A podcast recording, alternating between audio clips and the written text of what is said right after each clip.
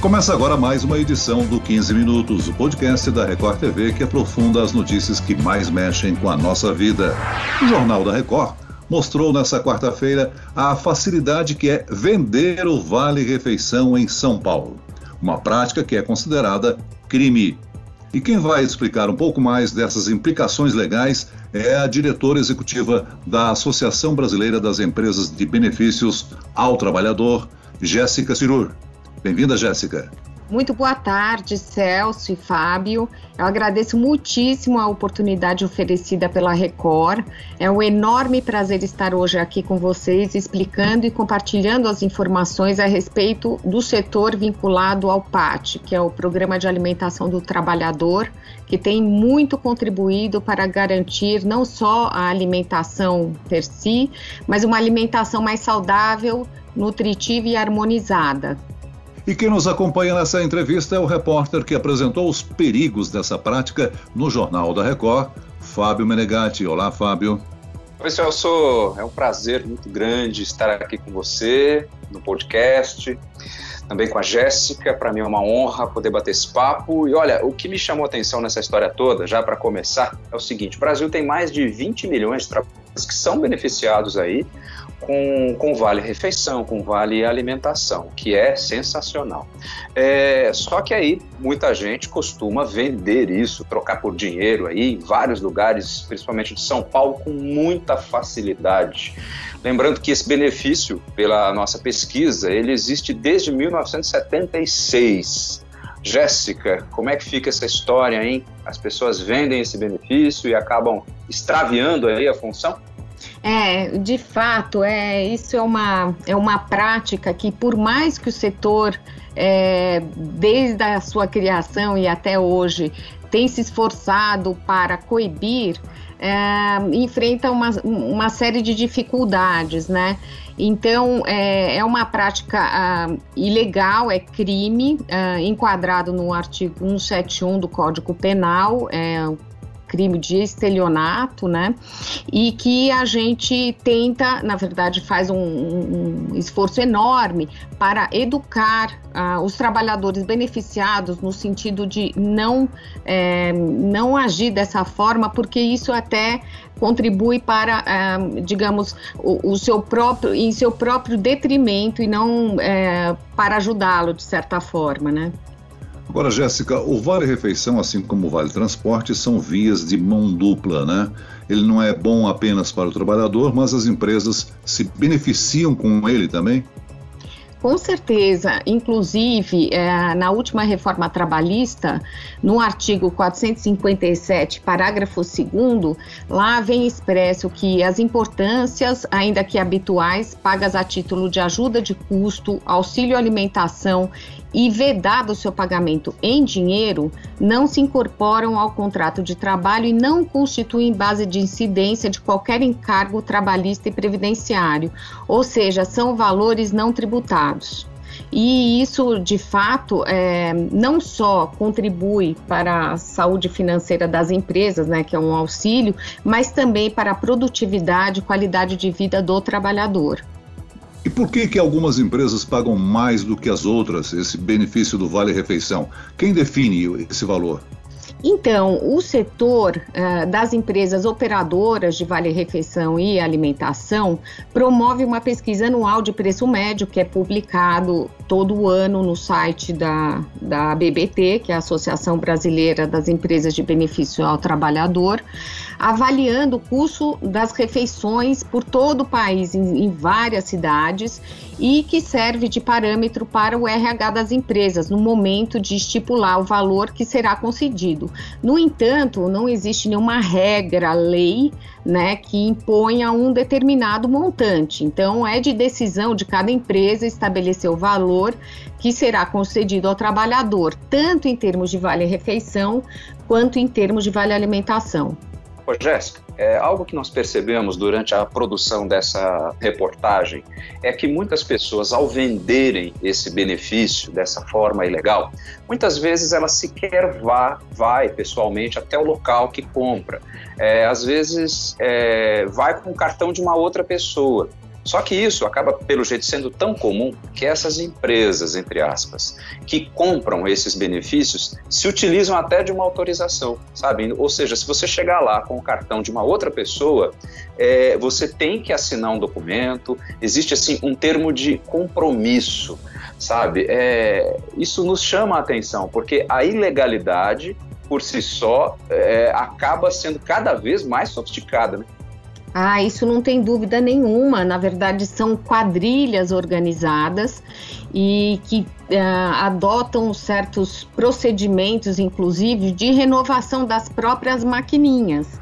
Então, e de mudanças de constantes de CNPJ, porque o setor, uh, como eu falei, que uh, adota uh, várias, uh, vários procedimentos internos para tentar evitar esse tipo de desvio de finalidade, enfim, e de crime, né? Não é nenhum desvio de, desvio de finalidade propriamente dito, mas um crime, é, descredencia cerca de 10 mil estabelecimentos por ano. Então, é, é como se fosse o cartão de crédito ou débito, vocês já devem ter visto, quando a gente faz uma compra fora do padrão, eles costumam bloquear o cartão cartão ou entrar em contato com você. Então, o setor atua dessa mesma maneira. Quando tem uma, um comportamento é, financeiro fora do, do, do, padrão, eles também fazem uma análise do CNPJ e isso é bloqueado. Mas digamos que essas quadrilhas elas se renovam e se atualizam a cada dia numa velocidade muito maior. Então, fica difícil você coibir em 100%. Jéssica, vocês têm uh, informação de que essa prática ilegal acontece só em São Paulo, acontece também no Rio de Janeiro, em outras capitais?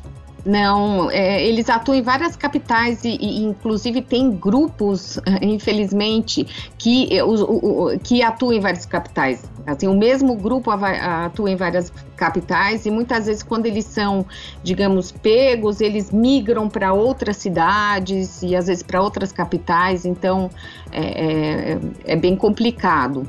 É uma, uma questão bastante importante que o setor uh, tem como prioridade evitar que isso aconteça, mas mesmo assim não é, não é tão fácil você conseguir coibir. Agora explica para a gente, Jéssica, quais são as consequências para quem for pego vendendo ou comprando o Vale Refeição?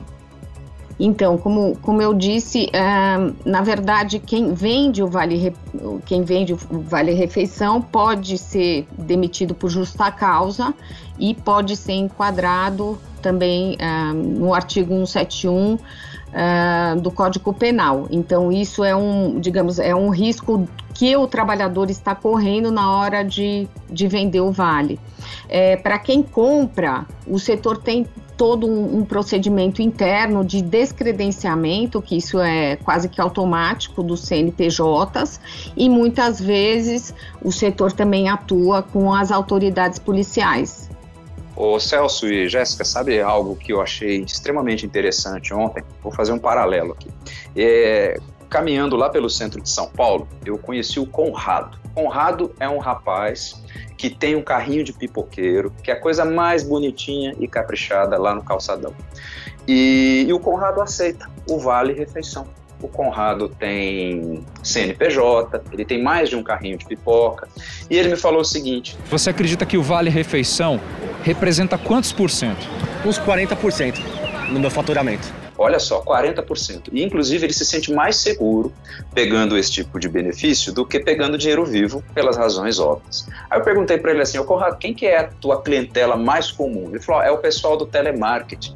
Aqui está cheio de gente que trabalha com isso. Eles descem aqui para fazer um lanchinho, come uma batata frita comigo, come uma pipoquinha e pronto. Fica bom para mim, bom para eles. Só que aí a gente também nessa mesma reportagem nós vimos o outro lado dessa história, que essas falsas empresas, muitas vezes, que compram esses benefícios, nas, às vezes parece que elas acabam sendo até algum tipo de fachada, né, Jéssica? Não é, talvez a atividade fim dela não é só comprar o vale refeição ou alimentação, mas muitas vezes se disfarce para algum outro tipo de atividade criminosa, ainda muito mais perigosa, né? Ah, com certeza. É lavagem de dinheiro e aí aí só Deus sabe, né, o que, que pode estar, tá, é, digamos, por trás dessas atividades. Mas é, a gente ouve aí que tem um, digamos, atividades, como a gente sabe, né, criminosas por trás de toda a natureza. Mas é, é, aí eu deixo mais para as autoridades policiais, né? Nós deixamos mais é, se encarregarem dessa parte. Agora, Jéssica, vamos supor que uma loja de roupas, por exemplo, aceite ilegalmente vender uma peça pelo Vale Refeição. É, quem fiscaliza essa compra se ela foi feita utilizando esse crédito ilegal? Então, é, quando você diz uma loja de roupas, o CNPJ dela e o KINAI dela, é, que é a definição, né, o código é, junto à Receita Federal da modalidade na qual a empresa se, se classifica, é, em princípio não é aceito para o credenciamento junto às operadoras de vale-refeição, ou seja, as empresas não credenciam lojas de roupas e, e é, enfim, é, lojas e comércios de outras finalidades que não vinculadas diretamente à refeição e à alimentação.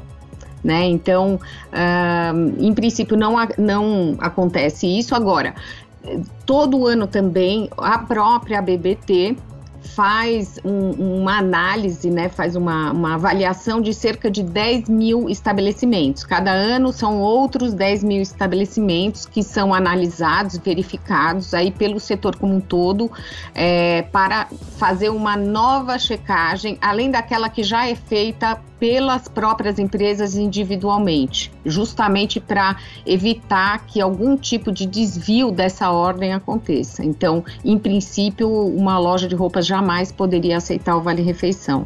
Bem, nós temos algumas pessoas que preferem economizar no Vale Refeição e acabam levando do trabalho a marmita feita em casa, né? O benefício acumula no cartão as empresas pensam em uma alternativa para que esse dinheiro possa ser usado para benefício da família sem ser ilegal? Então, é, certa forma, como o, o, até o, a própria lei do PAT dissocia os dois tipos de benefícios, né? Tanto o vale refeição quanto o vale alimentação. E pela própria regulamentação não permite a transferência de créditos. Agora, é, o que o, o setor promove é uma nutrição de qualidade, qualidade de vida e uma educação para a população brasileira como se alimentar melhor dentro da sua condição física dentro da sua própria individualidade. Então, é, esse trabalho vem sendo feito, tem dado vários resultados. Agora, de fato, pode acontecer um acúmulo de créditos no cartão, sem dúvida alguma, mas ele não cai em um mês, né? Ele tem um prazo aí, dependendo de cada empresa, para ser, uh, para ser gasto, digamos assim nos estabelecimentos nos, nos, quais, quer dizer, é uma rede enorme. Quando a gente fala de Brasil, a gente está falando, como eu falei ontem, até de um continente. Então, são cerca de 500 mil estabelecimentos comerciais de alimentação que aceitam é, vale refeição, por exemplo. Então, é, é alternativa que não falta, né? Ô, Jéssica, deixa eu pegar a carona um pouquinho nessa história aí. Só mais um detalhezinho, parece-me que é possível, parece-me não, é possível você fazer uma conversão é, de parte ou do valor do vale refeição para o vale alimentação, né? Ou seja, você não precisa necessariamente usar aquele benefício para comer num restaurante. É, você pode jogar esse benefício para é, ser consumido em supermercados, beneficiando aí toda a família. Né? Tem essa perspectiva também, né? Legal. Não, pela lei do PAT, não. Não Pela pode mais? Não, são, são dois benefícios uh, totalmente dissociados e não pode haver a transferência de créditos. Uh, então, é porque eles, ele, ele tá, uh, o crédito é, é, concedido para que você gaste numa determinada rede, né? Então, para, por exemplo, o trabalhador até então, antes da pandemia, que trabalhava no escritório, poder se dirigir ao restaurante mais próximo e poder se alimentar. Então, é uma garantia dele poder se alimentar para que ele não volte a trabalhar, por exemplo, no período da tarde com a barriga vazia, né? Uhum. Então, é, eles, eles são totalmente dissociados por lei, pela regulamentação, é, não pode haver transferência de crédito. Muito bem, nós chegamos ao fim desta edição do 15 Minutos. Eu agradeço a participação da diretora executiva da Associação Brasileira das Empresas de Benefícios ao Trabalhador, Jéssica Cirur. Muito obrigada a todos, Celso e Fábio. Foi um prazer enorme estar com vocês hoje. Agradeço também a presença do repórter da Record TV, Fábio Menegatti. Eu que agradeço, Celso. Foi um prazer estar aqui ao seu lado novamente. Fazia tempo, né? E muito obrigado também a você, viu, Jéssica, pelas informações. Valeu. Imagina, um grande abraço, gente. Esse podcast contou com a produção de Homero Augusto e dos estagiários Andresa Tornelli e David Bezerra, a sonoplastia de Pedro Angeli e eu, Celso Freitas, te aguardo no próximo episódio. Até amanhã.